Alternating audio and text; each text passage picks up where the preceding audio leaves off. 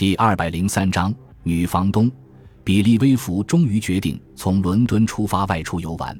虽然他只有十七岁，但他还是决定出行。他在斯温顿换了车，在晚上将近九点的时候到达巴斯。那时月色已经笼罩了整座城市，天气非常寒冷，夜风像冰锥一样刺骨。不好意思，请问附近有便宜的旅馆吗？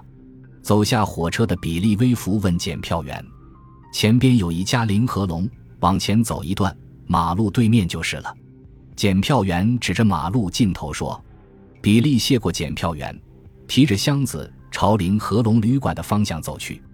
这是他第一次来巴斯，人生地疏。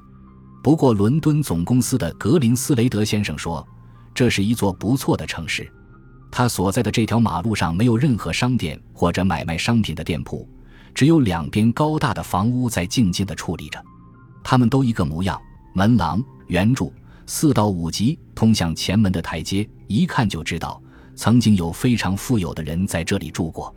只是现在的一切都已破败，门窗上的油漆已经脱落，原本光洁漂亮的白色大门也有了缝隙，锈迹斑驳。走着走着。比利忽然看到一块写着“提供早餐和住宿”的牌子，下面是一只高大漂亮的、插着毛茸茸柳条的花瓶。比利停下脚步，凑过去细细看了起来。窗子两侧都挂着绿色的窗帘，这让他感觉有些另类。屋里的情景则让他有舒适和惬意的感觉。比利首先看到的是壁炉里熊熊燃烧的火焰，壁炉前面的地毯上。一只漂亮的德国小狗正在酣然入睡，灯光虽然有些昏暗，却可以清楚地看到里面布置着精致的家具：一架小型钢琴、舒适的大沙发和几把松软的座椅。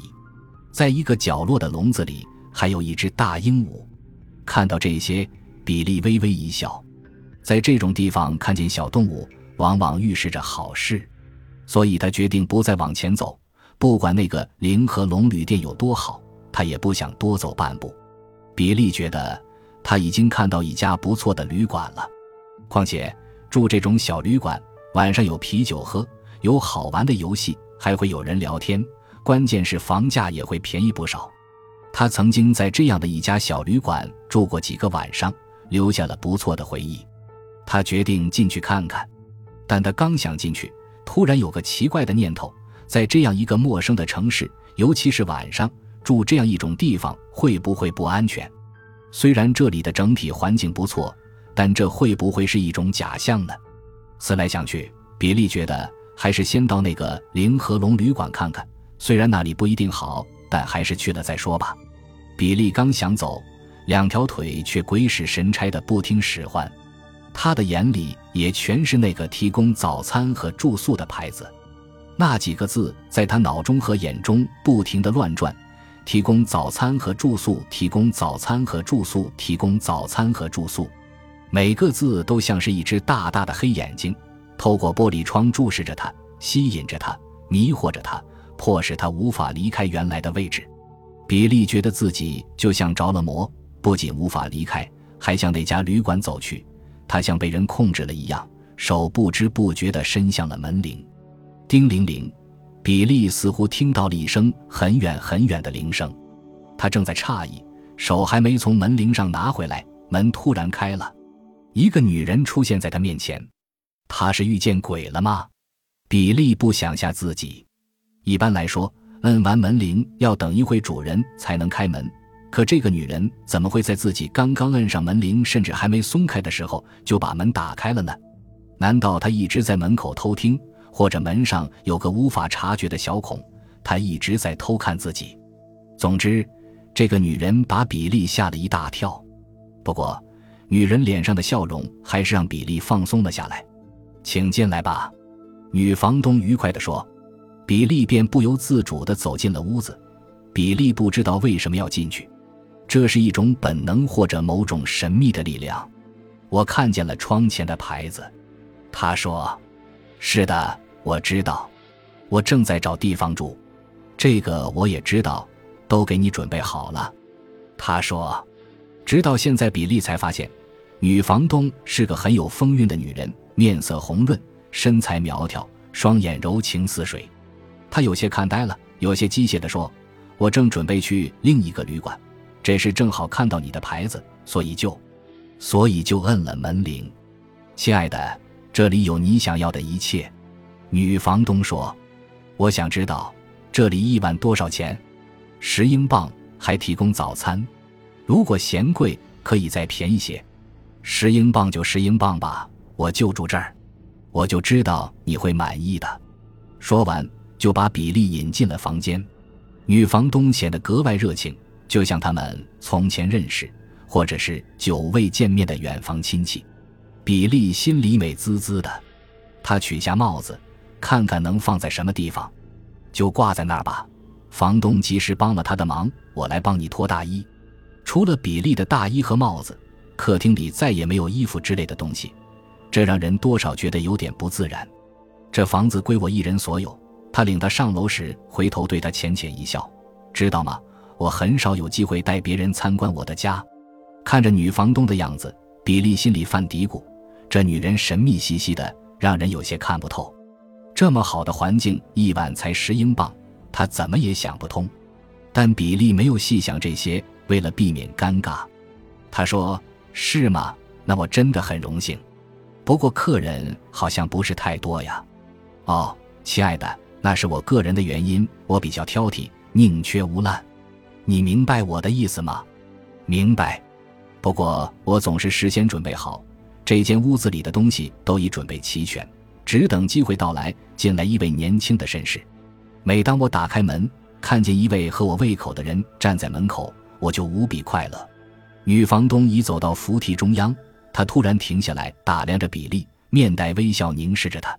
比如你，他像是在欣赏比利，从头看到脚，又从脚看到头。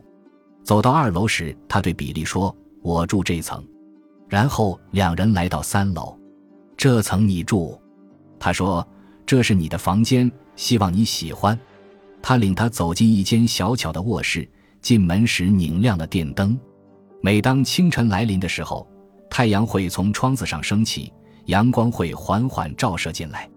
帕金斯先生，你觉得这种感觉如何？是帕金斯先生，对吗？不，我叫威福。哦，对不起，威福，多好听的名字啊！我已经把床单熨暖了，威夫先生睡在一张铺着干净床单并且非常温暖的床上，那是多么舒服的事啊！如果你还觉得冷，随时可以点上煤气取暖器。谢谢，您真是想得太周到了。比利说。比利转头看了看那张床，被褥整整齐齐地铺开，好像随时都可能有人来住。威夫先生，真高兴你能来。我恨不得为你操办一切，没关系的。比利愉快地说：“不必为我担心。晚饭想吃什么？我去给你准备。我一点都不饿，我想马上睡觉。明天一早我还要给公司写报告。好吧，我这就走。不过你需要在睡觉前到楼下的起居室签个字。只要住到这里的人都是这么做的，这是房产法的规定，你也没问题的，对不对？”比利笑笑：“是的。”此时的比利没有发现女房东的任何异常行为，或者即使发现，也没有过多的担忧。他觉得他没有恶意，他是个大方而富于爱心的人。比利猜想，他之所以对人这么殷切，可能是在战争期间失去了儿子，或者碰上了什么类似的不幸的事，心灵的创伤一直没有能愈合。过了几分钟。他就按照女房东的话下楼来到了起居室，女房东不在那里，只是壁炉里炉火烧个不停，房间暖暖的，那只小狗仍然酣睡不起。看到此景，比利挺高兴的，他心想：我可真幸运。刚开始想的没错，遇到小动物会给我带来好运，这里的一切都很好。比利看见钢琴上放着一本住宿登记簿。于是掏出笔，在上面写下了自己的姓名和住址。他看到自己前面还有两位客人，或者只有两位客人，他很自然地瞅了一眼。一位叫克里斯多夫·穆尔霍兰德，从加蒂夫来；一位叫格里戈利 ·W· 坦普尔，从布里斯托来。看完之后，他有种奇怪的感觉，那个叫克里斯多夫·穆尔·霍兰德的名字，他好像在什么地方见过，或者曾经发生过一些什么事，他一时想不起来了。比利以前在哪儿听说过这么个不寻常的名字？是学校里的一个同学？不是，是姐姐众多男友当中的一个，或者爸爸的老友？不是，绝对不是。